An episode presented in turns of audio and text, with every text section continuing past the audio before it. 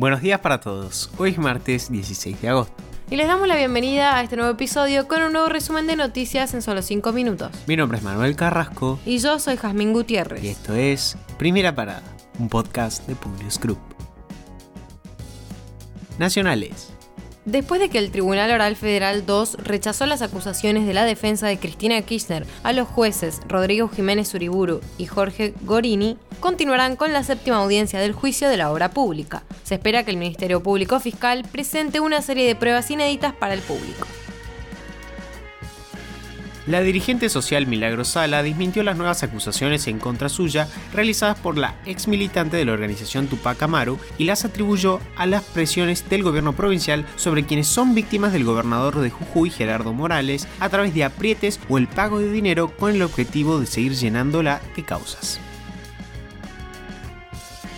se celebró el aniversario número 110 de la creación de la Fuerza Aérea Argentina con una espectacular ceremonia en la que también se recordaron los 40 años de la Guerra de Malvinas. Los organizadores afirman que hubo cerca de 3 millones de personas quienes disfrutaron de exhibiciones de vuelos, lanzamientos de paracaidistas, aeromodelismo, globos aerostáticos, charlas y stands sobre el mundo de la aeronáutica.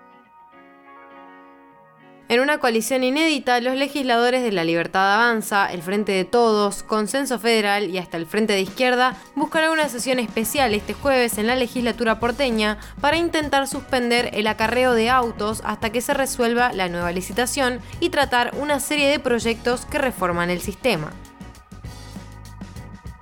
Días atrás, el embajador de Suiza en Buenos Aires, Hans Roedi Bortis, compartió la entrega de la copia de sus cartas credenciales a la directora de ceremonial, María Jimena Rivero, en la sede de la Cancillería. En el encuentro, el diplomático notó que algo no encajaba, la bandera de Dinamarca, y no la de su país. El error fue tomado con calma por parte de la autoridad del Palacio San Martín, pero provocó el enojo de Ricardo López Murphy, quien declaró, Santiago Cafiero, renuncie, le ofrezco capacitación gratis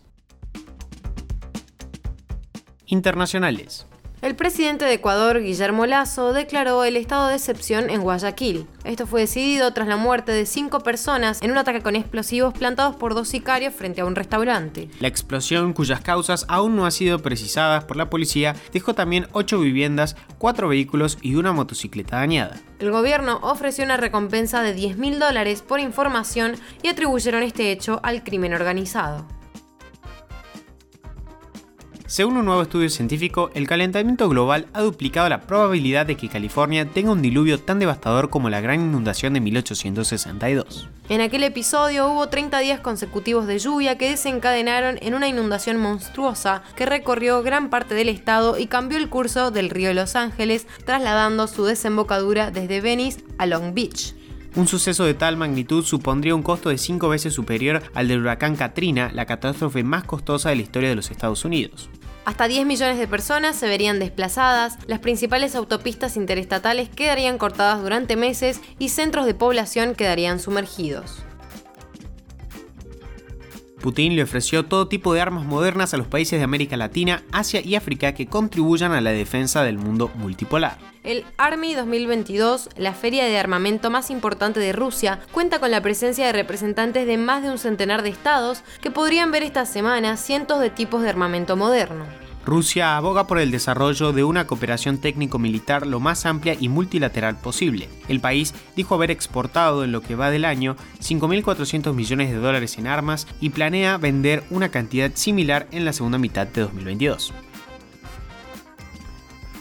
El escritor Salman Rushdie fue apuñalado en el cuello durante una conferencia en Nueva York. Los escritos de este autor provocaron amenazas de muerte desde Irán en la década de 1980. Más precisamente, en 1989, el fundador de la República Islámica, el Ayatollah Khomeini, lanzó la fatwa, que es la persecución a muerte contra Salman. Fuentes de inteligencia de Europa y Medio Oriente afirmaron que el atacante tenía vínculos con miembros de la Guardia Revolucionaria iraní, pese a que el régimen persa ha descartado cualquier vinculación con el agresor.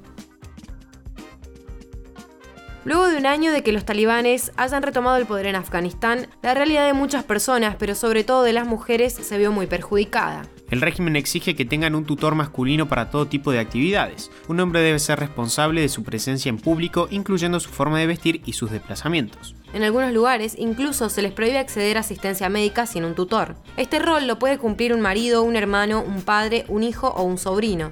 Sin embargo, tras décadas de guerra, se calcula que en Afganistán hay 2 millones de viudas que no tienen un padre, hermano o hijo vivo que pueda hacerse cargo, al igual que les pasa a las mujeres solteras o divorciadas. Los hombres muchas veces también se niegan a asumir esa responsabilidad ya que pueden recibir severos castigos por parte de los talibanes si la mujer no cumple las normas. La enseñanza secundaria está prohibida para las niñas.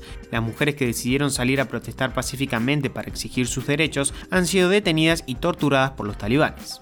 Amnistía Internacional divulgó un informe titulado Un año de violencia, impunidad y falsas promesas, en el que constata que la situación sobre el terreno es completamente distinta a la que anticipaban los líderes talibanes en agosto de 2021, cuando aseguraban que se respetarían los derechos de las mujeres y otros tantos. Con esto los despedimos por hoy. Gracias por escucharnos. Te pedimos que compartas nuestro podcast a tus amigos para que podamos seguir creciendo y llevándote las noticias. Envíanos tus comentarios o sugerencias en nuestro Instagram publius-group. Los esperamos mañana en el próximo episodio de Primera Parada. Que tengan un muy buen día.